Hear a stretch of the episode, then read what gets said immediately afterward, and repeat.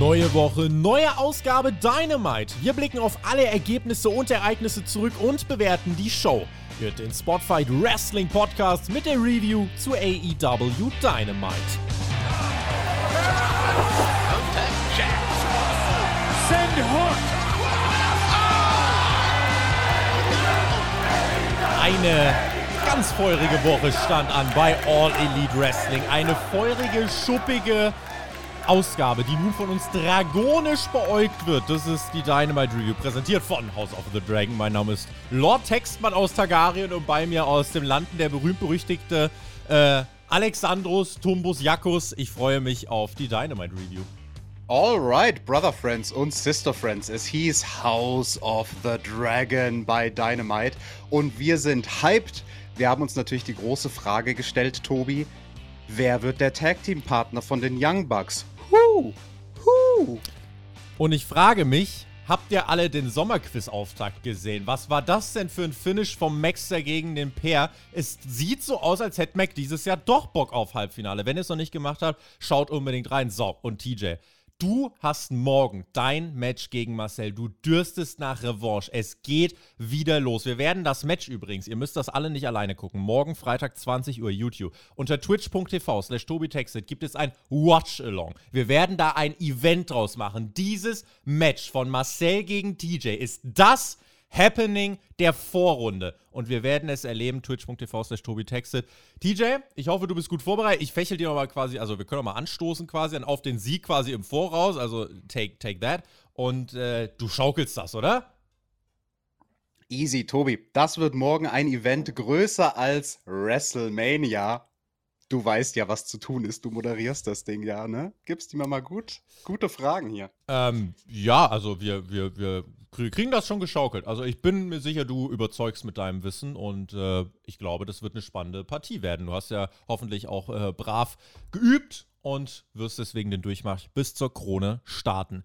So, Ladies and Gentlemen, wir haben eine Dynamite-Ausgabe zu besprechen und zwar eine, wo ich eigentlich am Anfang äh, gedacht habe, so, wie fange ich mein Skript jetzt an? Ich hätte mit derselben Kritik anfangen können wie immer House of the Dragon ja, klingt nach einem Special, eigentlich auch Special-Grafiken, aber sonst sieht es eigentlich aus wie jede Woche. Ich habe aber relativ schnell beschlossen, TJ, das wird eine Ausgabe, bei der, komm, wir haben so viele Grundsätze jetzt kritisiert. Ich zumindest habe jetzt einfach mal auch wirklich gesehen, okay, abseits dieser Grundsätze, die wir immer und immer wieder predigen, was ist sonst noch passiert?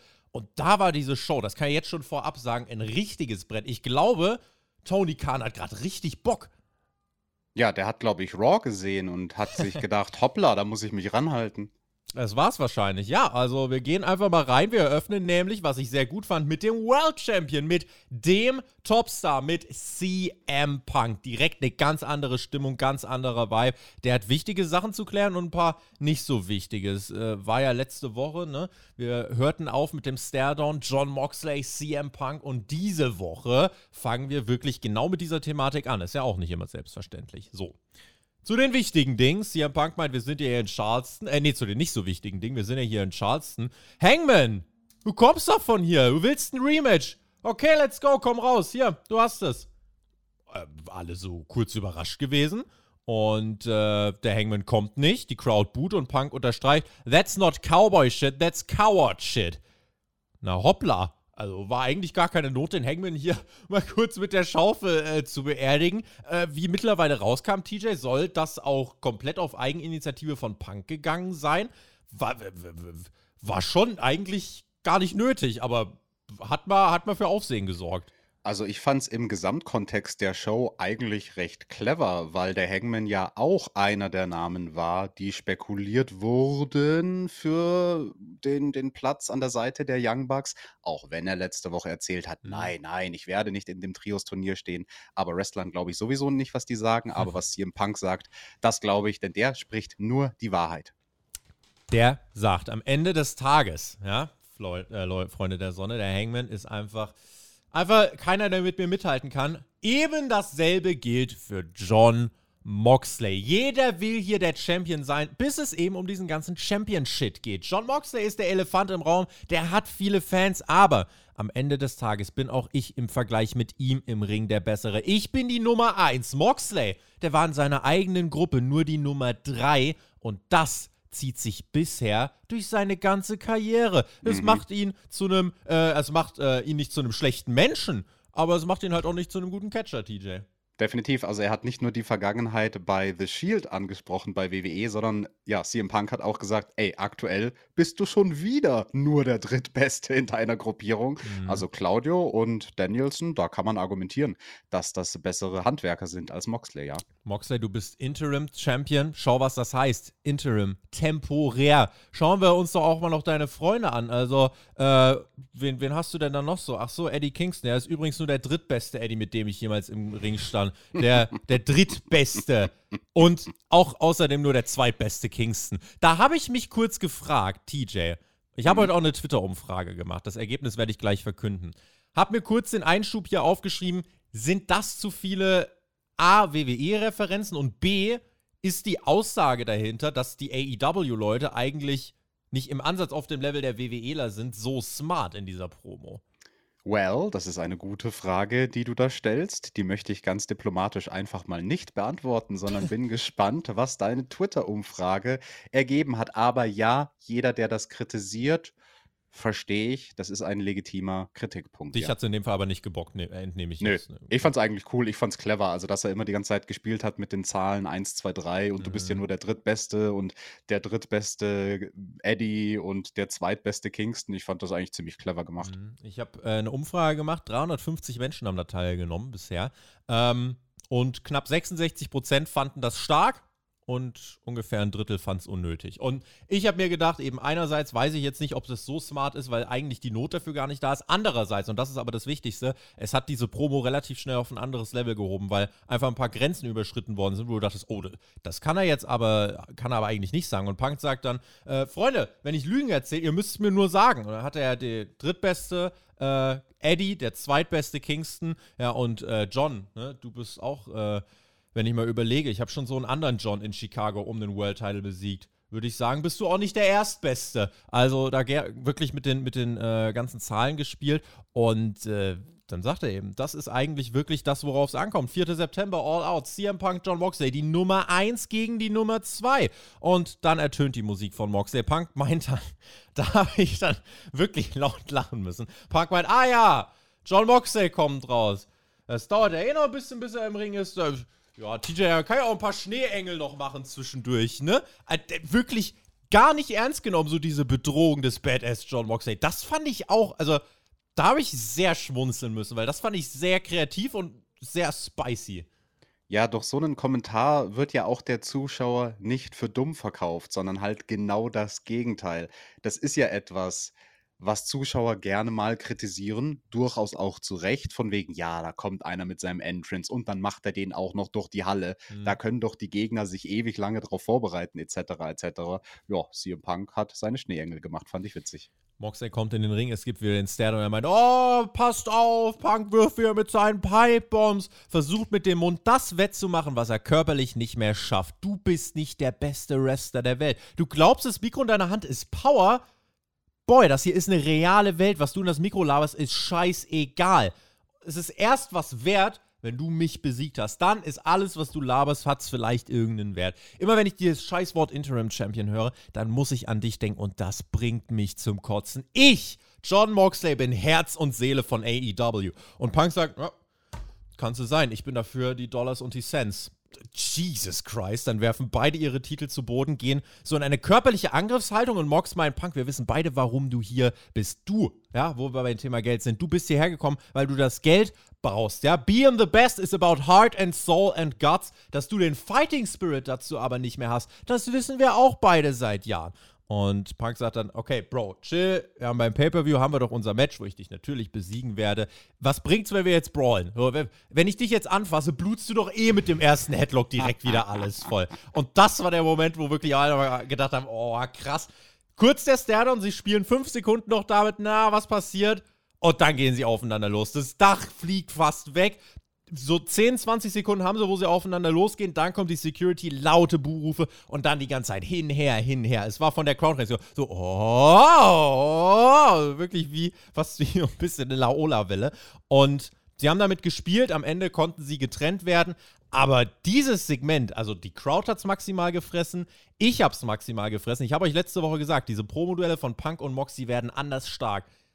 Das hier war nicht nur Shots fired, das war ein Donnergrollen einer Promo, hat mich absolut abgeholt und äh, mich komplett verkauft für dieses Match. Ja, da stimme ich an sich zu, aber ich wäre ja nicht der TJ, wenn ich nicht irgendwas zu kritisieren hätte. Ich fand Moxley tatsächlich in dieser Promo von der Art und Weise, wie er gestikuliert hat, zu over the top. Er hat die ganze Zeit so extrem rumgeschlackst mit seinen Armen und Schultern, als wäre er eine Karikatur von sich selbst. Das hat mir nicht so ganz gefallen. Also da fand ich Punk believable und Moxley, der war für mich in dem Fall ein Gimmick und nicht der Mann, Privatperson, John Moxley, weißt du, was ich meine? Ich habe mir dann nach diesem, äh, der Vergangenheitstobi hat sich hier aufgeschrieben, boah, wie geil wäre es, wenn die es einfach jetzt durch die ganze Show von vor nach hinten wemsen würden. Ja, aber habe mir auch im selben Atemzug aufgeschrieben, es ist AEW, wir werden unser Vakuum bekommen. Tony Khan äh, soll mal unsere Podcasts hören, denn dann würde er vielleicht ein bisschen was dran ändern. Fakt ist, CM Punk zeigt auch hier wieder heelische Tendenzen dieses Promo-Duell ist, äh, auch was die Aufmerksamkeit auf YouTube und so weiter angeht, das äh, ist ziemlich durch die Decke wieder geschossen. Das sind die beiden Topstars, die AEW hat und das ist eigentlich auch die größtmögliche Paarung, die AEW bringen kann. Ähm, wir haben dann auf jeden Fall hier jetzt was in Aussicht gestellt bekommen, wo man sich drauf freuen kann und ganz ehrlich, ich würde das, ich würde dieses Promo-Duell noch zwei, drei Wochen, würde ich einfach in Folge nehmen. Das hat mich so heiß gemacht und abgeholt ähm, und war verbal so eine Masterclass einer intensiven, realen, leidenschaftlichen Promo von beiden, dass ich sagen würde, das gucke ich mir noch ein paar Wochen mehr an. Schade, dass es äh, vielleicht gar nicht so lange anhält. Ja, äh, warum sagst du denn hier, äh, du könntest dir das zwei, drei Wochen angucken noch? Also zu dem Zeitpunkt der Show dachten wir ja, es wären noch zwei, drei Wochen dahin, bis zum Pay-Per-View, bis mhm. zu All Out. Übrigens, Später mehr. Übrigens, äh, was für einen Unterschied es macht, wenn der World Title in der Top Story gefeatured ist, dann wirkt das alles auf einmal so wichtig. Dann wird, dieses ganze Segment wirkt unfassbar relevant und wichtig. Es geht um den höchsten Preis und um diesen höchsten Preis kämpfen die absoluten Top-Tier-Superstars. Und das ist eigentlich auch Wrestling 101, aber wir sehen einfach, es funktioniert. Und in den letzten Wochen, bei allem Respekt vor Mans, Warner und Co., war das vielleicht einfach so in dem Maße nicht gegeben. Wir gehen backstage zu Powerhouse Hobbs ins Interview. Ich erwarte direkt schon wieder die Unterbrechung. Sie kam nicht. Hobbs erklärt, Ricky Starks, du hast der Welt erzählt, du findest es okay zu verlieren. Seit zwei Jahren gibst du dich hier, als hättest du gottgegebene Fähigkeiten. Ich habe hinter deinem Rücken die Drecksarbeit gemacht und dafür gesorgt, dass du FTW-Champion bleibst. Du hast es nicht geschafft, du hast versagt und dafür werde ich dir aufs Maul hauen und für die Factory habe ich auch noch was. Das ist die Ansage von Hobbs. Es war, wenn man es gut meinen möchte, sehr kompakt, wenn man es nicht so gut meinen möchte, sehr nebenbei. Dafür, dass diese Storyline eigentlich mehr Spotlight, wie ich finde, verdient hätte. Ähm, das muss weitergehen. Ich hätte diese Promo auch in der Halle gemacht. Ich verstehe natürlich, warum man es hier nicht back-to-back -back macht nach dem Opening-Segment, aber grundsätzlich hätte ich das in der Halle gemacht. Also da muss noch mehr kommen. Well, es kam ja zumindest vor diesem Interview backstage, vor der Interviewwand mit Tony Schiavone und Powerhouse Hobbs, kam ja ein Einspieler, also ein kleines Promo-Video zu Ricky Starks, wo der nochmal gefeatured wurde und auch mit ein paar guten Spots und so. Aber ja, das Ganze war sehr kompakt. Naja, Tobi, ich sag Schwamm drüber. Machen wir weiter mit dem Motto der Show: House of the Dragon. Hm. Und als nächstes sollten wir einen echten Drachen sehen bei AEW Dynamite. Ricky the Dragon Steamboat, unser Special Guest Timekeeper, den man, den man mal zwei Sekunden mit einer Stoppuhr gesehen hat. Aber Ricky the, the Dragon Steamboat war dafür diese House of the Dragon Ausgabe von AEW Dynamite. Er war zu Gast für das Two out of Three Falls Match zwischen dem American Dragon, Brian Danielson, und dem Dragon Slayer, Daniel Garcia. Chris Jericho kommt ans Kommentatorenpult nach seiner Schlacht mit John Moxley aus der Vorwoche, holt sich kurz sein Pyro ab und dann sagt er, Danny Garcia wird heute in die Schlacht ziehen. Und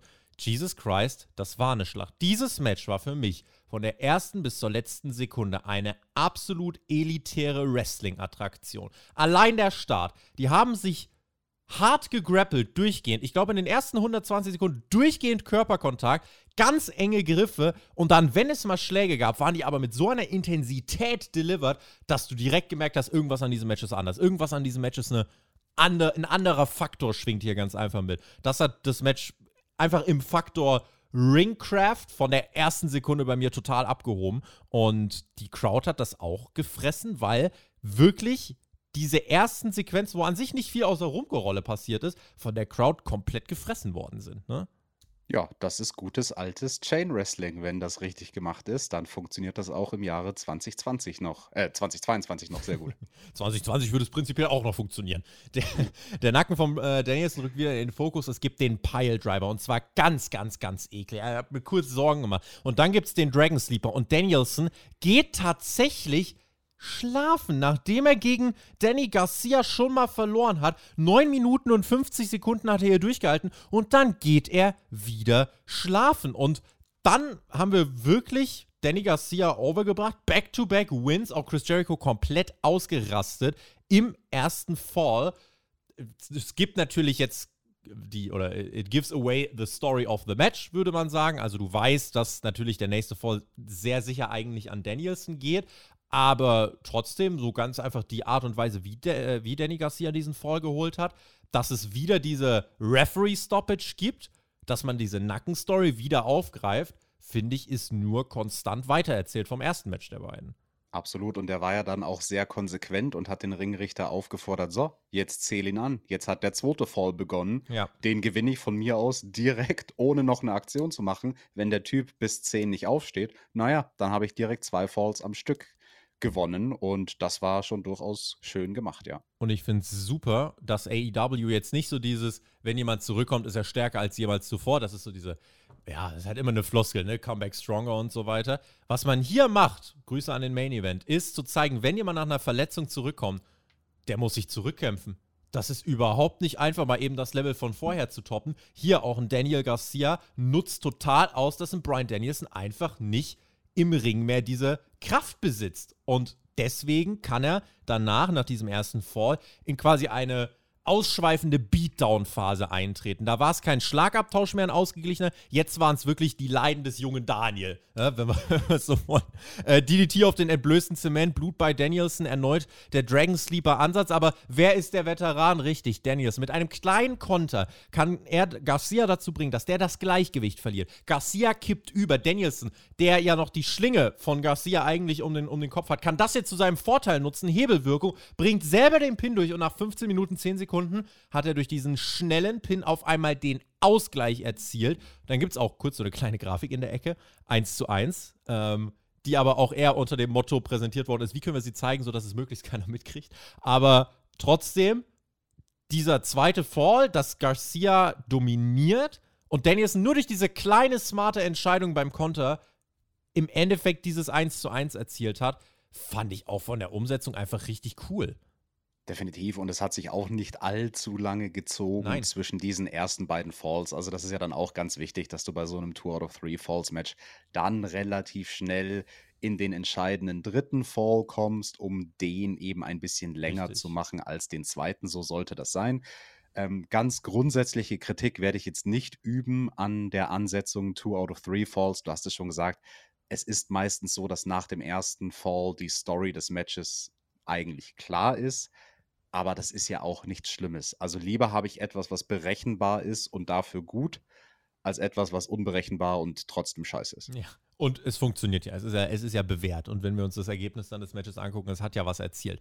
Es steht 1 zu 1. Ab jetzt gehen wir nochmal in knapp elf Minuten, in denen es wirklich einfach nochmal sensationell wurde. Der alles entscheidende dritte Fall. Aufhänger bleibt weiter. Danielson ist im Abwehrmodus. Garcia ist der Frische, der Jüngere. Aber macht auch noch ein paar Fehler und die bestraft Danielson brutal. Es gibt den Spider-Man German Suplex. Eklig gegen Garcia. Missile Dropkick hinterher und Brian ist back im Game. Crowd fühlt das Match. Dann gibt es ein echtes Tauziehen am Ringpfosten. Beide knallten dagegen. Jeder Move war eine Attraktion. Dieses Match war eine Attraktion und alles hat etwas bedeutet. Wir sehen ganz kurz Ricky Steamboat, zwei Sekunden mit der Stoppuhr. Äh, auch hier unter dem Motto, wie können wir es so einbauen, dass es möglichst keiner mitkriegt. So, und plötzlich spielt Garcia dann die Greatest Hits von Danielson. Er zeigt das Busaiko nie. Er adaptiert die Art und Weise von Danielson. Er wächst auf das Niveau von Danielson. Auch das Selling von beiden sensationell. Am Ende sind es von Danielson einfach harte Vorarm-Smashes. Dann soll es die dritte geben. Aber nein, Garcia kontert und er zeigt die dritte seinerseits. Und inmitten dieses Pro-Wrestling- Epos schreit Chris Jericho einfach, That's our sports entertainer, Danny Garcia. Was ich einfach nochmal als Kontrast richtig, richtig lustig fand. Danielson war dann wieder am Drücker, Headbutts auf die Brustmuskulatur, presst Garcia das letzte bisschen Sauerstoff aus den Lungen. Danielson bringt Garcia in den Labello. Kann Garcia diese Distanz überstehen? Kann er über diese Strecke die Intensität mitgehen? Muss er aufgeben? Nein, aber er wird bewusstlos. Wie Brian Danielson. Es gab in diesem Match eine Referee-Stoppage, einen schnellen Pin, eine weitere Referee-Stoppage. Brian Danielson holt Fall 2 nach insgesamt 26 Minuten. Danny Garcia ist besiegt, ist nach dem Match komplett verklatscht, rafft gar nicht mehr, was abgeht, will eigentlich weitermachen. Die Crowd steht, verneigt sich vor dieser Pro-Wrestling-Poesie, vor dieser sensationellen Leistung. Danny Garcia hat hier für mich ein neues Level erreicht. Dieses Match hat ein, eine sensationelle Gesamtstory erzählt in meinen Augen und war nur für sich betrachtet, waren diese 26 Minuten für mich nahezu makellos und daher, steinigt mich, ist mir scheißegal, daher für mich der Inbegriff eines Fünf-Sterne-Matches. Warum? Weil von A bis Z für mich hier alles gestimmt hat. Ich komplett abgeholt war. Die Story hat gestimmt, die Moves haben gestimmt, jede Aktion hatte Gewicht und das habe ich einfach absolut geliebt. Also ich hatte hohe Erwartungen, aber die haben sie in meinen Augen tatsächlich nochmal übertroffen und äh, deswegen, ja, All the Stars fand ich sensationell. Fünf Sterne, Chris, übrigens, liebe Grüße. Ich weiß, der hat heute äh, Okada gegen Osprey gesehen und der hat auch fünf Sterne gegeben. Die haben bei ihm nochmal ein anderes Gewicht. Aber äh, das hier war mein Fünf-Sterne-Match des Tages. So, TJ. Da muss ich euch natürlich steinigen. Wenn ihr mit, mit Sternen um euch schmeißt, dann sollte man immer das Sternchen hinten dran machen und sagen: Naja, kleiner wichtiger Zusatz man sollte Sachen in ihrer eigenen Kategorie bewerten. Und wenn jemand dieses Match bewertet in die Kategorie, in die es reingehört und dann zu dem Ergebnis kommt, fünf Sterne, werde ich nicht dagegen argumentieren. Man sollte es nur nicht vergleichen mit Äpfeln und Birnen. Aber das ist ein ganz allgemeines Statement zum Thema Sternebewertungen. Ja, da haben wir viel Wrestling gesehen, Tobi. 26 Minuten. Das ist ja mehr Wrestling als bei Raw mit Kevin Owens gegen Drew McIntyre, hör mal. Ja, und die haben aber auch ein äh, tolles Match tatsächlich auf die Beine gestellt. Aber hier, das war äh, Match of the Week auf jeden Fall. Ich gehe sogar so weit, das war das beste Dynamite-Match des Jahres, eines der besten Dynamite-Matches aller Zeiten. Und es ging ja noch weiter. Ein beklatscht nach dem Match Garcia. Er zollt Respekt. Und es soll sogar den Handshake geben, doch Jericho attackiert Danielson hinterrücks. Garcia weiß kurz gar nicht, wo rechts und links ist, aber stößt dann Jericho sogar weg. Sagt, ey, ey, ey, ey, ey, warte, wa, wa, warte doch mal. Und dann schreit die Crowd, Garcia, Garcia. Und Danny steht zwischen den Fronten. Jericho geht aus dem Ring und sagt, das überlegst du dir ganz genau, ob du mich wegstößt. Er will ihn in diesen Zwang des Sports Entertainers bringen, aber Garcia sieht Brian Danielson, der ihm gerade Respekt gezollt hat und wirklich auf ein anderes Pro-Wrestling-Level gehoben hat. Und dann fängt die Crowd mitten in dieser sensationellen Story wirklich noch an, dem Ganzen den Deckel, die Krönung draufzusetzen und schreit dann einfach zur Vollendung der Wrestling-Poesie: You're a wrestler. You're a, a wrestler. Und die ganze Halle feuert Garcia an, um ihn aus diesen Zwängen von Jericho zu befreien. Und diese organische Crowd-Reaktion. In der Pandemie-Ära hätte sowas einfach nicht gegeben, zum Beispiel. Das ist der Grund, warum Wrestling mit Crowds einfach so essentiell ist, weil solche Momente kannst du ja nicht planen aber die Crowd hat das hier hinten raus nochmal bei mir, da habe ich die fünf Sterne, also hingeschrieben und dann nach dem Your Arrest habe ich sie unterstrichen. Ja, also das Aftermath von diesem sehr guten Wrestling-Match fand ich vielleicht noch mal besser als das Match, weil da in so wenigen Minuten wirklich viel an Story erzählt wurde und auf eine glaubhafte Art und Weise. Also ich muss auch noch mal hervorheben, wie gut Daniel Garcia da gesellt hat an mhm. dieser Stelle. Das ist nämlich nicht so leicht, wie viele denken. Glaubhaft ja, rüberzubringen, dass du gerade ausgechoked wurdest. Diese Verwirrung, die du danach hast, ich finde diesen Zustand der Verwirrung, den hat er wirklich optimal geschauspielert und in diesem Zustand der Verwirrung hat er ja dann auch Jericho gesagt, ey, nee, lass mal, was soll denn das hier? Und fand ich schön. Fand ich ähm, schön, weil das mal subtil war und nicht direkt bis zum Ende erzählt wird. Da ist noch Platz für Entwicklung in dieser Storyline. Und schauen wir mal, wer bei dem Pay-Per-View All Out äh, gegen wen wresteln wird. Stand jetzt sehe ich da Jericho gegen Danielson tatsächlich und der Sieger wird Mentor von, von Garcia oder irgend so. Der, the winner äh, gains custody of Danny Garcia, keine Ahnung. Vielleicht ja sowas. Äh, nein, aber das sehe ich tatsächlich. Ich sehe äh, Danielson gegen Jericho beim Pay-Per-View mit einem Danielson-Sieg und dann tatsächlich auch mit einem äh, Turn von Garcia. Also ich finde, das ist jetzt eine Möglichkeit, die äh, sich bietet, die sich organisch ergeben hat. Und wenn Danny Garcia over ist, ja, dann macht es doch. So, let's go. Freitag bei Rampage, let's go. Swerve in Our Glory gegen die Private Party. Tag Team Titelmatch. Private Parties auf Platz 5 der Rankings, deswegen bekommen sie ein Titelmatch. FTR, die seit Wochen ganz oben in den Rankings steht. Einfach komplett ignoriert, disrespected, aber zum, was weiß ich, wie vierten Mal wirkt maximal irrelevant. So viel ich jetzt gerade auch gefeiert habe in dieser Ausgabe. Äh, die Tag Team Champions ohne echte Story, ohne Präsenz, ohne Weiterentwicklung, ohne Upgrade.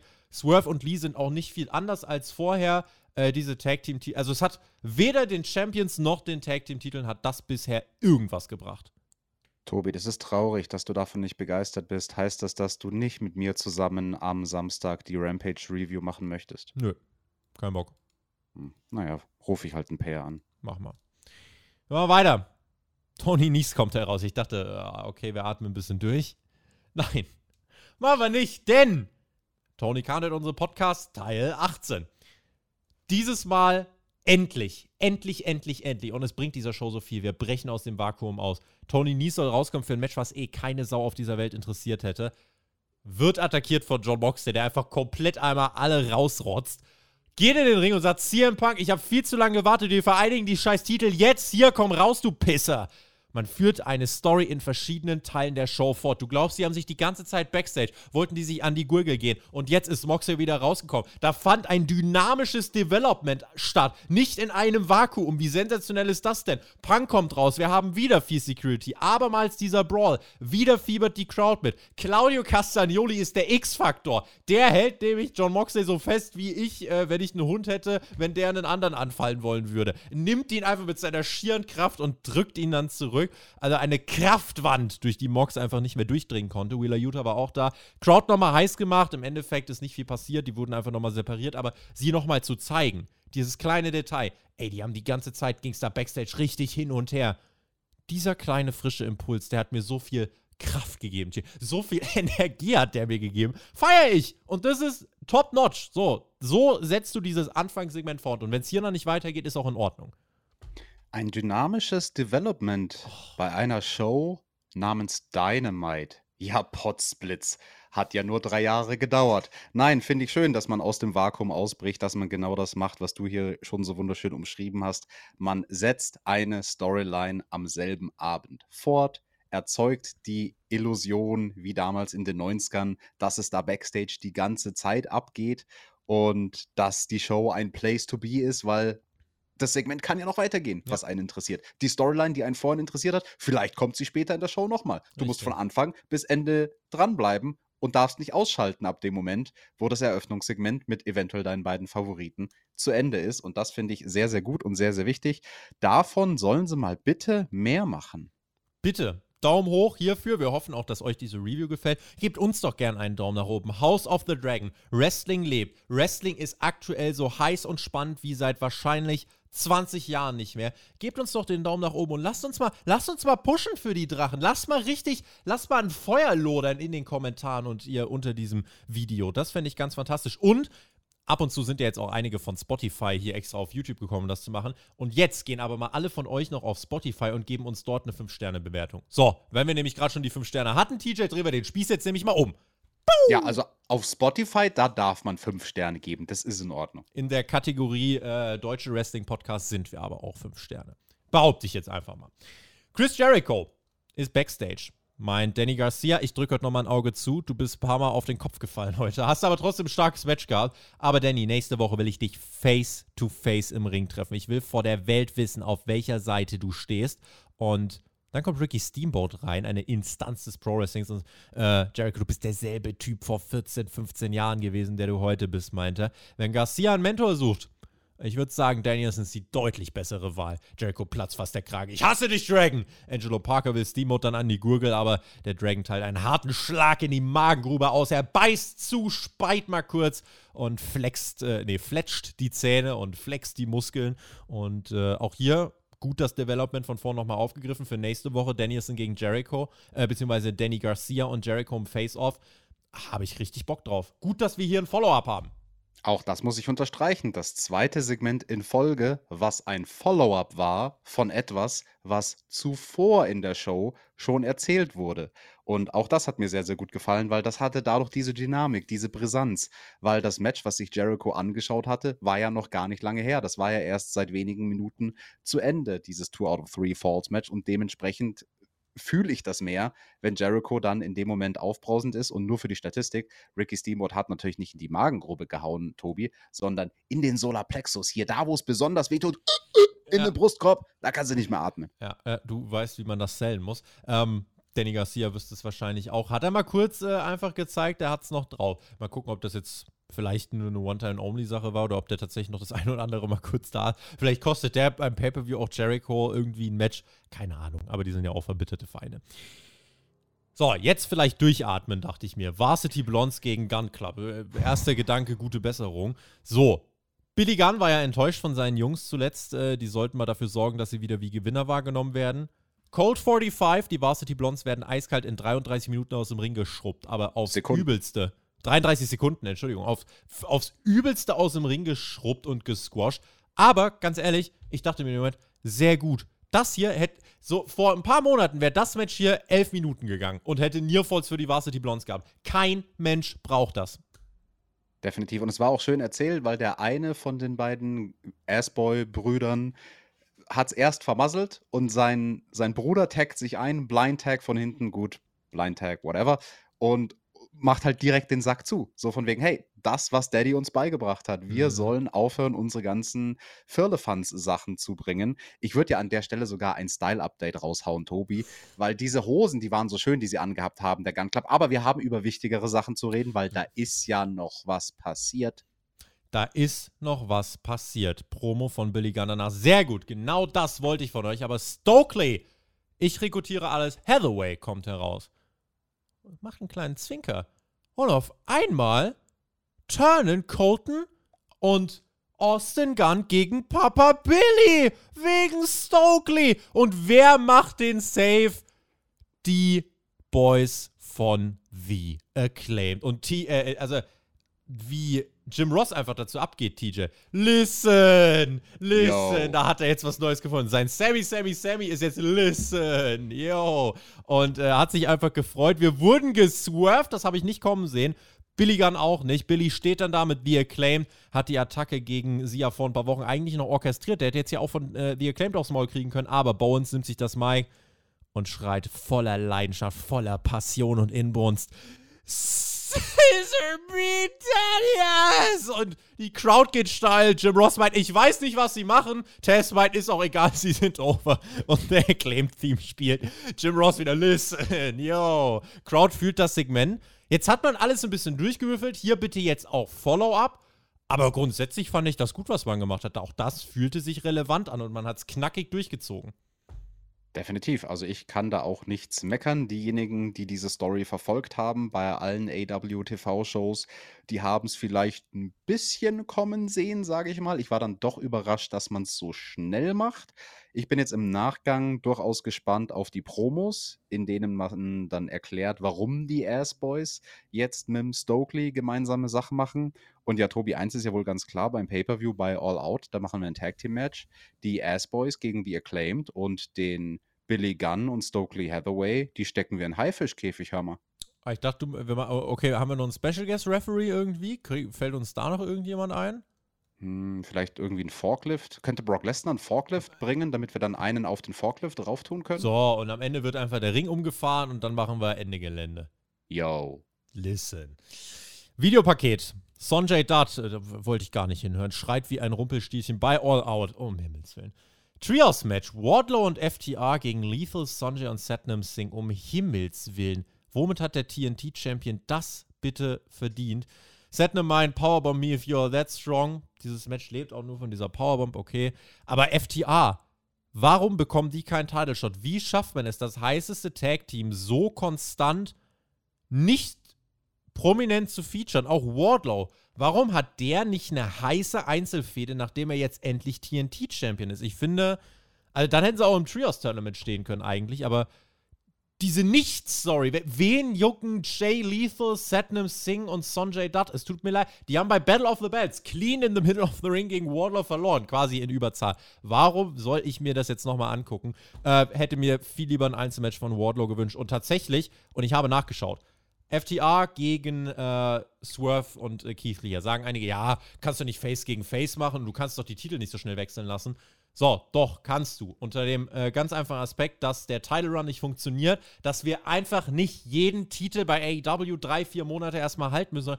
Genau jetzt ist so ein Moment, um zu sagen, okay, klappt nicht, wie wir es uns dachten. Wir wechseln den Titelträger. Plus, wenn ihr euch erinnert, FTA hatte den Titel damals, als sie den gewonnen haben, auch nur so roundabout 64 Tage, dann kamen die Young Bucks. Jetzt könnte man Swerve und Keith Lee den Titel roundabout zwei Monate halten lassen und dann kommt FTA als Nutznießer. Fände ich, wäre schön, sie als zweite AW World Tag Team Champion zu sehen. Macht man nicht stattdessen belangloses Triple Threat, über das ich mehr geredet habe, als es das verdient hat.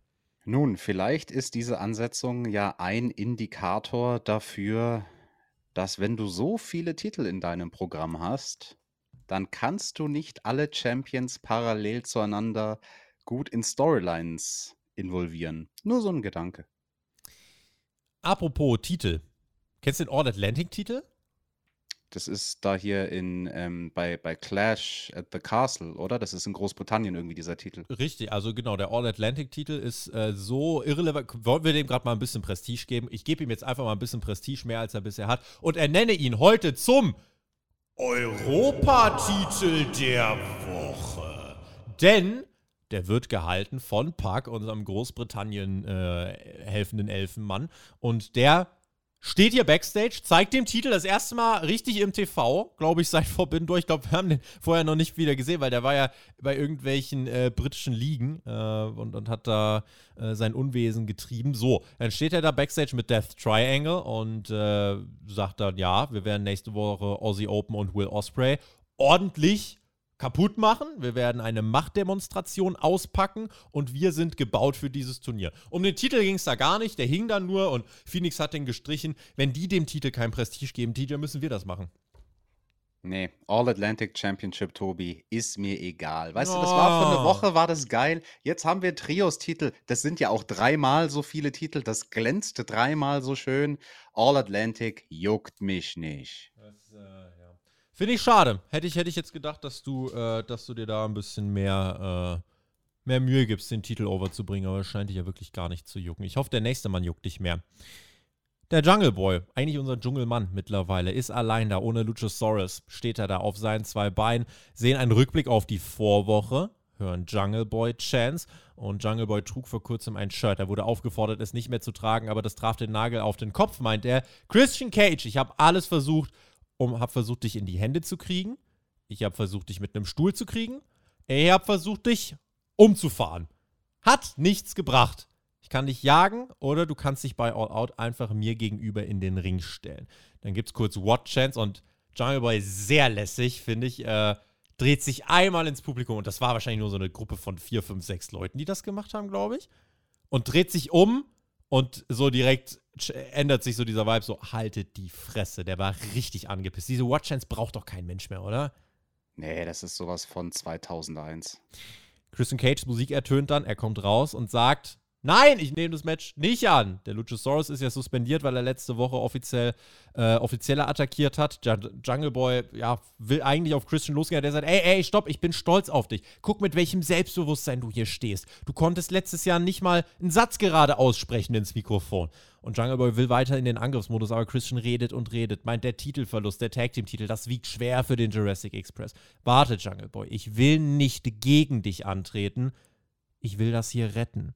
Ich verspreche dir, ich mache es dieses Mal besser. Laute Bullshit-Chants brechen aus. Aber der Jungle Boy attackiert Christian nicht direkt, sondern hört zu. Jungle Boy, wir sind Familie. Ich liebe dich. Du bist wie ein Sohn für mich. Komm zurück nach Hause. hab Tränen gelacht bei der Delivery. Jungle Boy denkt nach. Und haut Christian natürlich trotzdem aufs Maul. Nächster Brawl, Jericho äh, äh, springt, äh, Jericho schrei ich schon, äh, der Jungle Boy springt auf äh, Christian wie eine Katze. Das Einzige, was man vielleicht sagen kann, okay, es war der nächste Brawl in dieser Show, aber es hat funktioniert. Hier kommt erstmal keine Security raus, weil die beiden sind denen erstmal egal. Oder die hatten Backstage die Hände voll zu tun, so kann man es auch argumentieren. Und der Jungle Boy zertrümmert Christians Arm auf der Ringtreppe, schmettert seinen Kopf in den unnachgiebigen Stahl und erst dann kommt Security. Die hatten heute wirklich eine harte Nacht. Der Jungle Boy kriegt Christian erstmals in die Hände. Das Match für All Out, es steht am Horizont und er kann ein Ausrufezeichen setzen. Unser Dschungelmann. Tobi, ich verstehe nicht, warum du da Tränen gelacht hast. Ich habe Tränen geweint. Der Christian, der hat sich so aufrichtig entschuldigt. Ja, der hat ein bisschen über die Stränge geschlagen die letzten Wochen, aber es tat ihm doch aufrichtig leid. Und dass der Jungle Boy dann komplett unprovoziert auf ihn losgeht, wie so ein Höhlenmensch, mit der passenden Frisur auch noch dazu. Tingle Bob. Das, das fand ich unzivilisiert. Wir sind Familie, TJ. Du, bin ich für dich wie ein Sohn? Hier, Tobi, trink erstmal einen Schluck Wasser und dann geht es wieder. Danke. Ich muss erstmal, ich, Freunde, ich muss mich kurz mal wieder, äh, ja, hydratisieren. Dann äh, können wir weitermachen. Äh, ging weiter mit FTR und Wardlow Backstage. Sieben Gürtel in diesem kurzen Backstage-Segment. Wo ich mir nur denke, die sind alle eigentlich in so viel höheren, sind für so viel höhere Sphären bestimmt hier. Und da stehen die da. Dex fordert für nächste Woche noch Lethal zu einem Match heraus. Ja, das wird kein schlechtes Match, aber es juckt halt keinen, ne? Hier, ja, das haben wir vorhin schon gesagt. Das juckt keinen, da wollen wir nicht drüber reden. Deswegen, Tobi, reden wir lieber über die Damen. Die haben wir als nächstes gesehen. Tony Storm, die mag doch jeder, außer vielleicht Thunder Rosa. Gegen Kylan King. Willst du ehrlich wissen, was hier steht? Lies vor, was in deinem Skript steht. Simpler Aufbausieg für Storm in etwas weniger als sechs Minuten. Okay, dann lese ich auch vor, was bei mir steht. Misdirect, Misdirect Dropkick avoided. Sliding Dropkick avoided. Das fand ich schön. Das war eine Sequenz am Anfang. Mhm. Tornado DDT geblockt. Auch das fand ich schön. Also, dass Kylan King da am Anfang ein bisschen die Offensive von Tony Storm gescoutet hat und darauf zu reagieren weiß. Wie gesagt, vor allem bei diesem Misdirect, den Tony Storm ja eigentlich in jedem Match macht, fand ich schön, dass eine Gegnerin das mal auskontert. Und ja, wie du sagst, also gutes Aufbaumatch für Tony. Ähm, das war grundsolide. Das war jetzt nicht irgendwie fünf Sterne oder irgendwas, aber sollte es auch gar nicht sein. Das Match hat seinen Zweck erfüllt.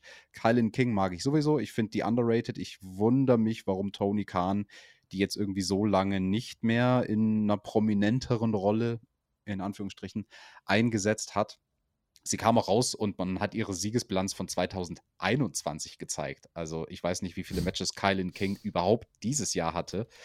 Ähm, aber ja, ich hoffe, dass ich die wieder öfter sehe. Das Interessanteste war ja wahrscheinlich Thunder Rosa, die Backstage war und dann nach dem Sieg von der guten Tony nicht so begeistert applaudiert hat. Also sie hat schon applaudiert, aber so ein bisschen missmutig. Die wusste scheinbar das, was wir dann wenige Minuten später erfahren sollten, nämlich, dass falls Tony hier sich einen weiteren Sieg holt, sie die Number One Contenderin wird auf den Titel von Thunder Rosa. Im offiziellen AW-Roster auf der Website ist Kylan King in jedem Fall nicht gelistet. Insofern kann ich dir leider auch keine Zahlen, mit denen ich mich ja sehr gern befasse, an den Kopf werfen. Und ja, Thunder Rosa schaute Backstage zu. Mehr musste man dazu jetzt auch nicht wissen. Hier fehlt auch der Drive. Es ist halt, ja, Schema F. Es gibt keine echtes. Ja, doch, es gibt eine Storyline, aber sie juckt halt keinen, muss man so ehrlich sagen. Videopaket zu den Trustbusters und den Best Friends. Sonny Kiss ja nun auf der Seite der Trustbusters. Freitag gibt es dieses Match. Außerdem Penelope Ford gegen Athena. Claudio Castagnoli wird sich äußern. Swerve in Our Glory gegen Private Party dazu. Rock gegen Zack Clayton. Da gibt es nochmal ein schönes Videopaket. FTW-Title. Ford eine Open Challenge. Zack äh, Clayton ist ein Reality-Star, der wird aufs Maul kriegen. Bei All Out offiziell. Thunder Rosa gegen Tony Storm. AEW World Championship. Nächste Woche bei AEW Dynamite. Death Triangle gegen Aussie Open äh, und Will Ospreay. Außerdem Dex Howard gegen Jay Lethal sowie AEW Undisputed World Championship CM Punk gegen John Moxley. Moment, was hast du da gerade am Schluss gesagt? Äh, Dex Howard, Jay Lethal. Nein, danach? Äh, AEW Undisputed World Championship. AEW Undisputed World Cha Championship? Die, CM Punk gegen John Moxley? Was? Das war Nächste Woche. Ja. Was? Bei Dynamite. Ja. Nächste Kein Woche Special. Ist noch nicht, ist noch nicht Pay-Per-View. Bei nee. Dynamite. Ja, da, for free im TV. Die Aber größtmögliche Ansetzung. Ich habe gedacht, das wird Pay-Per-View Main Event. Ich auch. Ja, und, und jetzt? Was passiert da? Schreibt's uns. Was, äh, was passiert denn da? Ich habe einfach mal heute drei Buchstaben mir hier aufgeschrieben. Die lauteten da M, J und F. Also äh, einfach mal ganz wild reinspielen. Stell dir mal vor, wie geil wäre es jetzt, TJ Mack, for real, wie geil wäre es jetzt, alle zu Swerve, äh, mit einem richtigen Swerve zu kommen. Wir denken Mox gegen Punk. Stattdessen nächste Woche. Match geht eine Minute, MJF kommt raus, alle so, what the fuck, und wir kriegen beim Pay-Per-View ein Triple Threat oder so. Wie cool wäre das denn? Oh, das würde Heat generieren. Ich mag Heat. Wir lieben Heat, also sensationell. Generell, du hast nächste Woche ein Mega-Match angesetzt und keiner weiß, wie es ausgeht. Wir haben absolut keine Ahnung. Also, einerseits kannst du sagen, ja, es muss schnell ein DQ-Finish geben, damit dann beim Pay-Per-View alles weitergeht, also schnell DQ oder Countdown. Es kann einen Eingriff geben. Wir hatten aber auch, wenn du dich erinnerst, bei MJF und Punk gab es auch mal die Ansetzung und wir haben gedacht, ja, nächste Woche, die machen nicht ernst. Und dann haben die 30, 40 Minuten gecatcht. Und MJF hat gewonnen. Zweimal in Chicago. Es geht alles. Ich weiß überhaupt nicht, was hier passiert und deswegen finde ich es sehr smart. Und warum passiert das? Hintergrund. Äh, für AEW sind die TV-Ratings gerade so wichtig wie noch nie zuvor, weil jetzt guckt der TV-Sender hin, es werden demnächst die äh, ersten Analysen gemacht. Es wird verhandelt, wie geht der Vertrag von AEW mit äh, Warner weiter, auf welcher finanziellen Basis. Und da wird jetzt entscheidend sein, dass AEW konstant Level 1 ist, dass sie konstant hohe Quoten liefern in den nächsten Wochen. Und da zieht man ordentlich an. Und diese Ansetzung ist da schon eine deutliche Ansage. Das ist in der Tat eine Ansage. Ich bin gespannt, wie es nächste Woche ausgeht. Und wie gesagt, das ist der Call to Action an euch. Schreibt es uns in die Kommentare. Was vermutet ihr? Was passiert nächste Woche? Also ich glaube, nächste Woche kann wirklich fast alles passieren. Zeit auf jeden Fall, dass ihr dann einschaltet äh, hier in dieser Review nächste Woche. Das äh, wird nämlich wichtig. So, TJ, 46 Minuten Gelaber. Well, it looked like there's been enough talk. Ja. It's time for the main event. Oh, sieht sie wieder aus. Mark Henry introduced uns. Andrade, Rouge und Dragon Lee waren da. Die Trios-Titles stehen am Ring. Das Turnier startet und die Crowd nimmt ein Kribbeln wahr. Die Young Bucks kommen heraus. Wer ist der mysteriöse Partner? Brandon Cutler kommt erstmal mit heraus. Der filmte aber nur TJ. Ich bin auch nicht der Mystery Partner gewesen. Okay, da. Warte, muss ich aufschreiben? Nee, nicht. Okay. Äh, dann stehen die Bucks im Ring, sehen sehr selbstbewusst aus. Sie haben einen Plan. Die Crowd steht. Es gibt Kenny Kenny Chance. Und Justin Roberts bekommt einen Zettel überreicht. Und er weiß es nun. Und auf einmal rattert er die Erfolgsliste herunter. Er hat so viele Titel gewonnen wie kaum ein anderer. Er ist indeed der Wrestling Observer Wrestler of the Year. Flog das ein oder andere Mal über North Carolina. Sein erstes Match seit 277 Tagen. It's Kenny Omega. Und das wurde zelebriert. Mit jeder Ankündigung wussten die Leute mehr, oh, er ist es wirklich. Es wurde lauter und lauter und lauter die ganze Arena in dunkelblaues Licht getaucht. Und dann bitte sprich es aus, Justin Roberts. Er spricht es aus. Die Musik ertönt. Noch irgendwelche Swerves? Nein. Kenny Omega ist zurück. Das Dach fliegt weg. Omega steht dort, klatscht mit den Fans ab, kommt aus dem Face-Tunnel. Publikum wusste, was kommt, aber wie beim CM Punk Comeback, alle staunen und feiern diesen Moment, saugen diese unfassbare Stimmung einfach nur auf. Don Callis ist zurück. Äh, Jim Ross stellt fest, leider bringt auch das ein Kenny Omega Comeback mit sich. Und dann Kenny im Ring, Kenny, Kenny Chance. Was für eine Ausgabe, ich kann jetzt schon sagen, von AEW Dynamite. Können wir das mal wirklich festhalten? Was für Bock starke Momente hat man hier. Das war nicht 10 von 10 inszeniert. In der perfekten Welt, ich habe dir letzte Woche nach der Aufnahme, habe ich dir diese Symphonie-Version von Kenny Omegas äh, Theme gezeigt, die AEW rausgebracht In der perfekten Welt wäre Licht aus, und dann ganz mysteriös und dann schaukelt sich noch mehr. Ganz ehrlich, Reaktion war trotzdem top-notch. Kenny Omega ist zurück. Dieser Moment war eh fucking pisch. Für das, was es sein sollte, ein Comeback bei einer TV-Show, fand ich das ziemlich optimal inszeniert. Größer geht immer, aber ich fand den Moment so stark. Justin Roberts, der hat ja erst die Young Bucks angekündigt, von wegen, ja, und jetzt kommen die Gegner von den drei, die schon im Ring sind, die Young Bucks. Fragezeichen, so nach dem Motto. Ja. Und Justin Roberts ist ja dann schon aus dem Ring gegangen und wurde zurückgeholt von den Young Bucks, kriegt den Zettel und der Moment, wo es Justin Roberts im Gesicht steht, wo ihm klar wird, wen er jetzt announcen wird, das fand ich stark gemacht von ihm. Also wie er da vom Zettel nach oben guckt und als Ring-Announcer dieses Strahlen auf den Lächeln, also dieses Lächeln im Gesicht hat, weil er jetzt Kenny Omega wieder äh, ansagen darf nach zehn Monaten. Das war schon stark, das hat Bock gemacht, das war ein Comeback, das hat sich gut angefühlt. Der Kenny ist wieder da, schaut ein bisschen anders aus, also von der Ring-Gier her. Er hat so ein Compression-Top, also ein langärmeliges, sehr eng anliegendes Top, auch wegen der Schlinge, die er noch um seine angeknackste Schulter drumherum hat. Und ähm, ja, da ist er wieder, der Kenny. Denn auch hier ist die Storyline. Kenny Omega, schwarzer, eng anliegendes äh, Oberteil, Schlinge um die Schulter. Die Story ist, der Mann muss sich zurückkämpfen. Der hat Ringrost. Der ist nicht da und ist wieder derselbe Kenny Omega. Und das zog sich auch durch das gesamte Match. Es gab relativ schnell You Still Got a Chance. Natürlich dieser erste Tag, als Kenny dann reinkam kurz mal einfach ein bisschen die, die äh, Snap-Suplexes rausgehauen und so weiter, äh, beziehungsweise die, die Dragon-Suplexes. Der hat einfach mal ganz kurz angezogen, aber hat es, wie ich fand, sensationell geschafft in diesem Match die ganze Zeit. Oh, oh, geht's dem gut so ungefähr? Oh, das war aber noch nicht so rund. Das hat er perfekt geschafft. Und ich habe aber in einigen Aktionen, hast du trotzdem gesehen, der kann die Dynamik. Wenn er zum Beispiel Anlauf nimmt und der läuft ja ganz eigen zum Beispiel in die Seile, das geht. Aber die Art und Weise, wie er die Aktionen durchzieht, mit diesem Faktor von, oh, ich bin noch nicht bei 100%, fand ich sensationell gesellt, weil du denkst dir die ganze Zeit, oh, ist der fit? Sollte der im Ring stehen? Definitiv. Es waren ja auch absichtliche Fuck-Ups drin. Der allerbeste fand ich seine Finlay-Roll, wo er normalerweise flüssig aus der Bewegung aufspringt und dann zum Moonsault auf dem zweiten Seil geht. Und er landet halt einfach auf dem Arsch und guckt die Young Bucks, die draußen stehen, so ein bisschen an, so von wegen, äh, hat nicht geklappt, ich tag euch mal ein, macht's ihr besser, so nach dem Motto, ich muss erst meinen Ringrost abschütteln. Oder auch später im Match, als er die Dragon Suplessen gezeigt hat, die Kommentatoren haben es extra overgebracht. Ähm, er kriegt noch nicht mal die Hände zusammen. Also vielleicht auch, weil da in der Schulter irgendwas noch nicht so ganz funktioniert, dass er noch nicht die Mobilität hat, um die Hände zum Grip zusammenzubekommen, sondern so, er packt den Gegner einfach schnell und macht das Ding halt mehr aus der Hüfte. Also quasi, mhm. es wird mhm. overgebracht, dass er mit den Körperteilen die Aktionen auszieht, die besser in Schuss sind als die ganzen Körperteile, die kaputt sind, weil uns wird ja auch erzählt, hey, er hatte jetzt die ganzen Operationen, vier, fünf Operationen und Don Callis am Kommentar bringt das auch nochmal over von wegen, ja, ich war bei all diesen Operationen mit dabei und Jim Ross so, ey, was, was, was, was hast du eigentlich zugelassen, dass bei deinem Schützling der Körper so kaputt geht? Was ja. ist denn bei dir los? Was bist du für ein komischer Manager?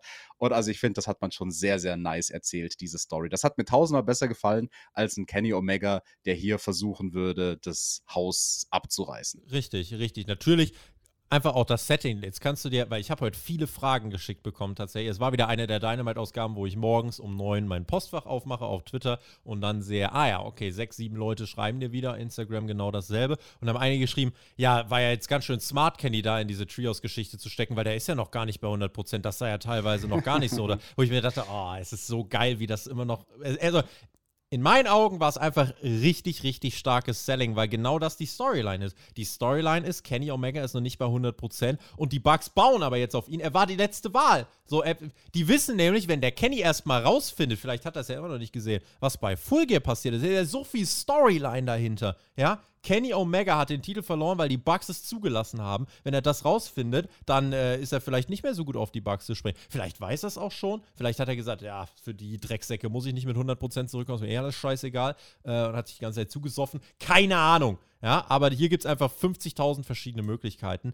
Ähm, Dabei ging eigentlich total unter, dass die anderen auch relativ viel gemacht haben. Also vor allem die Sequenzen der Jacksons mit äh, Andrade fand ich richtig, richtig gut. Dragon Lee der eine Spot, der natürlich allen auch im Kopf geblieben ist.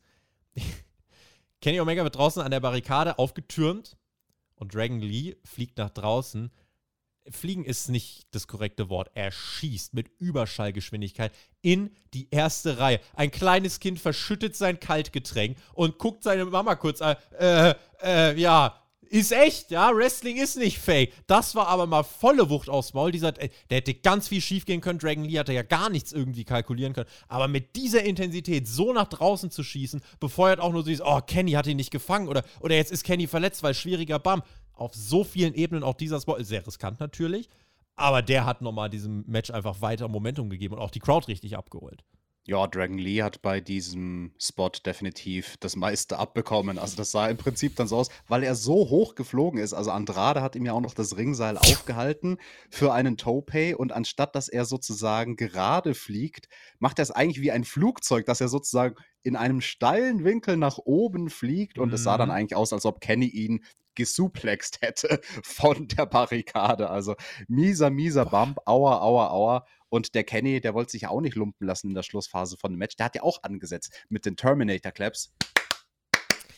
Da hat er Schwung geholt Mhm. zum, zum Anlauf, aber der Dive, der hat nicht geklappt. Ne, er wurde festgehalten, auch hier dann so, habe ich mir auch gedacht, oh, weil das passt ja auch alles zusammen. Nee, er dived eben nicht und du workst ja smart, Max, weil die sagen ja, ah, guck mal, die haben Spots gemacht, damit er den Dive nicht machen muss, weil er ihn noch nicht machen kann. Das finde ich einfach so dieses Geile daran, dass man einfach es wirklich schafft, auch Leute, die dann eben, ne, das Business ja eigentlich äh, verstehen wollen, dass die dann äh, merken äh, oder sich auch mal hinterfragen und ins Grübeln kommen, ne? Und Kenny hat an der Stelle einmal sehr, sehr gut improvisiert, denn der José hat vergessen, ihm das Bein wegzuziehen. Das war der Grund, warum der Kenny dann einmal kollabiert ist und es so hat aussehen lassen, als ob er, äh, als ob sein Bein halt einfach kaputt ist und dann Mhm. hat er nochmal angesetzt und dann hat der José seinen Spot verstanden und hat ihm das Bein weggezogen. Ja. Also, ähm, ja, da ist egal an der Stelle, was geplant war, weil das, was sie draus gemacht haben, war gut. Deswegen ist sowas in meinen Augen gar kein Fuck-up, sondern das ist für mich sehr, sehr gut improvisiert auf einen Kollegen, der seinen Einsatz verpennt hat. Es gibt den ersten V-Trigger seit 277 Tagen, gefolgt vom ersten wackeligen One-Winged Angel seit 277 Tagen. Aber er geht durch und er bringt nach 21 Minuten den Sieg. Die Young Bucks und Kenny Omega stehen damit in der nächsten Runde des Trios Championship Tournaments. Was ein Kraftakt, die Crowd feiert. Die Young Bucks und Kenny sind eben weiter und Kenny entschuldigt sich nach dem Match ganz offensichtlich im Ring bei Dragon Lee, also ganz offensichtliches Calling, küsst ihm sogar die Hand, wo man dann auch fragen kann, huch, was ist denn da schon wieder passiert? Alles einfach so viele Dinge, die, die dazu eingezahlt haben, dass du denkst, oh, der Kenny, der hadert ja wirklich noch mit sich. Ähm, eine Sache, die will ich noch aus dem Weg bringen, weil wir müssen nicht groß drüber reden, aber wir müssen sie beide kritisieren. Du wirst es genauso sehen wie ich. Nach dem Match, wir sind fast schon off the air, turnt Andrade immer noch relativ random gegen Dragon Lee, dem schießt die Maske vom Kopf und das war's. Wie kann man das bitte wegwerfen? Also Ja. komplett dämlich. Also das war ein Demaskierungsspot, also die Maske ist nicht versehentlich abgefallen, so wie bei Kane in Saudi-Arabien in dem tollen Match gegen die Generation X, sondern so, es war ein Demaskierungsspot, aber dadurch, dass sie so rushen mussten, sah es halt einfach, es kam halt nicht mega gut rüber. Gar nichts kann ähm, rüber. Es hat halt auch abgelenkt von Kenny natürlich, weil also was du am Schluss machen musst, es ist das große Comeback von Kenny und da will ich dann nach dem Match in den wenigen Sekunden, die wir da haben, nicht noch irgendeine Geschichte erzählt bekommen zu dem Team, was verloren hat. Das kannst du von mir aus auf YouTube irgendwo packen oder bei einer anderen Show machen am besten. Sondern da will ich Kenny sehen, da will ich Kenny triumphierend sehen und das muss das letzte Bild sein. Und das letzte Bild war halt dann, dass er quasi Anlauf nimmt, um doch vielleicht in den Ring zu sliden, um dem Dragon Lee nochmal zu helfen, aber da waren wir dann schon off the air und Mhm. haben das Nachspiel sozusagen gar nicht gesehen. Well, well, well. AW, Sie, Sie hören ja unsere Reviews, das haben wir herausgestellt, Tobi. Sie haben viele Sachen gut gemacht diese Woche. Sehr gut gemacht. Sehr gut gemacht. Werden Sie irgendwann auch noch hinkriegen, mit dem, mit dem letzten Segment der Show da besser off the air zu gehen. bin ich eigentlich auch schon im Fazit. Also den Main Event, ich fand den für die 21 Minuten einfach Kenny Omega. Da ist egal, ob das Match jetzt so gut ist wie Dennis und Garcia. Kenny Omega ist zurück. Das allein ist der Verkaufsfaktor, deswegen haben diese 21 Minuten für mich funktioniert. Davon ab, Matt Jackson hat ein sensationelles Match gerestelt. Äh, Jim Cornette wird euch wieder erklären, warum das Ganze kompletter Bullshit ist, aber wer im Jahr 2022 noch Jim Cornette nach äh, Wrestling-Meinung fragt, der äh, ist selber da muss schuld. ich dich an dieser Stelle diskreditieren, denn der Mann hat sehr viel mehr für dieses Business gemacht, als du in deinem Leben jemals tun wirst. aber warum führt er heute keine Wrestling-Promotion, wenn er so gut ist?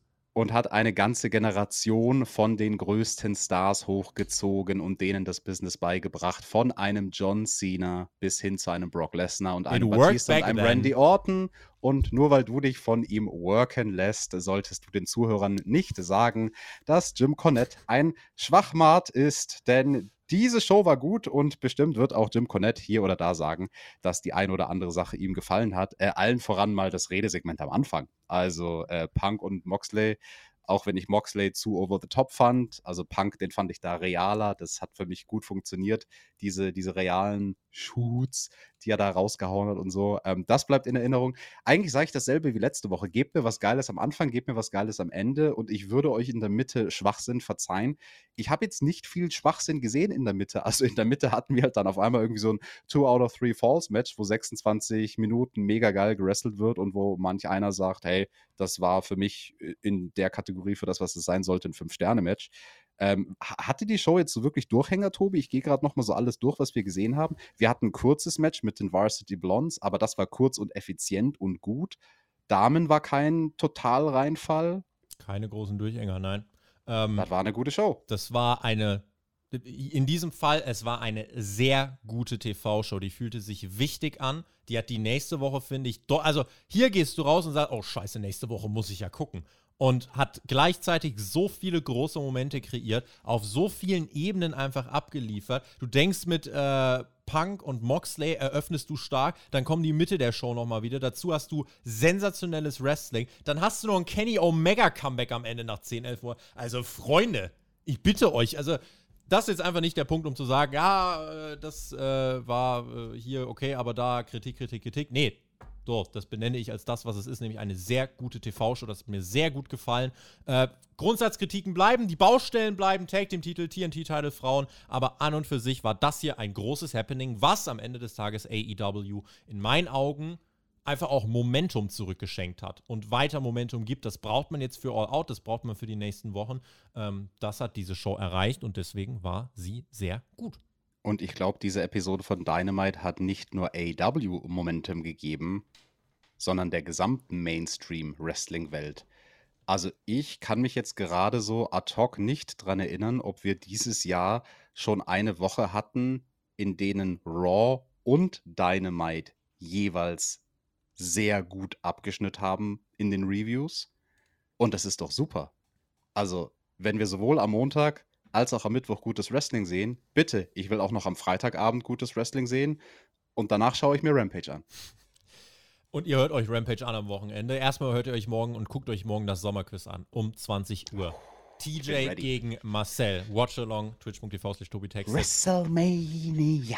Ja, bewertet dieses Video, schreibt uns einen Kommentar, hört den Pro Talk auf Patreon, hört Raw vs. Nitro auf Patreon. Äh, die, wir sind auch wieder auf dem Weg zur 500. Ach, Hashtag Tobi 500 kann Marcel machen, wie er will. TJ wird mir einen Bärhack geben, das machen wir einfach jetzt so fest. Ähm, so, und davon ab, ich bin einfach satisfied. Ich freue mich, Pro Wrestling-Fan zu sein. Die Wrestling-Welt, sie wächst zusammen, sie hält zusammen. Wir haben Momentum, wir leben Pro Wrestling, wir lieben Pro Wrestling. Und in dieser Woche wurde Pro Wrestling zelebriert auf allen Ebenen. Und das feiere ich. In diesem Sinne, Deckel drauf von meiner Seite. GW, genieß Wrestling. TJ, äh, vielleicht hören wir diese Musik, die du jetzt gleich auf dem Ohr hast, die wir jetzt alle auf dem Ohr haben, nächste Woche und es gibt den nächsten krassen Moment. I don't know. Ich bin offen für alles. Es kann alles passieren. Wrestling macht unfassbar Bock gerade. Brother Friends und Sister Friends, wir lieben Pro Wrestling und wenn ihr die Pro Wrestler im Team, The Mac und mich, reden hören wollt über Wrestling, das haben wir gemacht beim Pro Talk. Fast drei Stunden lang, hör mal, über die Survivor Series 1997. Da haben wir das Match zwischen Brett und Sean aus einem Aspekt beleuchtet, unter dem das, glaube ich, noch niemand beleuchtet hat. Wir haben uns das eigentliche Match angeschaut, das Handwerk und nicht den Montreal Screwjob. Falls euch das interessiert, auf Patreon, das ist die Anlaufstelle und wir hören uns nächste Woche wieder. Team TJT. TJT!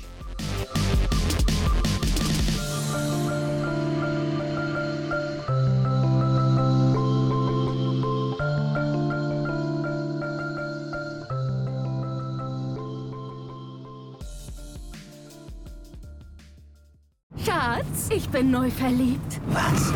Da drüben. Das ist er. Aber das ist ein Auto. Ja, eben. Mit ihm habe ich alles richtig gemacht. Wunschauto einfach kaufen, verkaufen oder leasen. Bei Autoscout24. Alles richtig gemacht.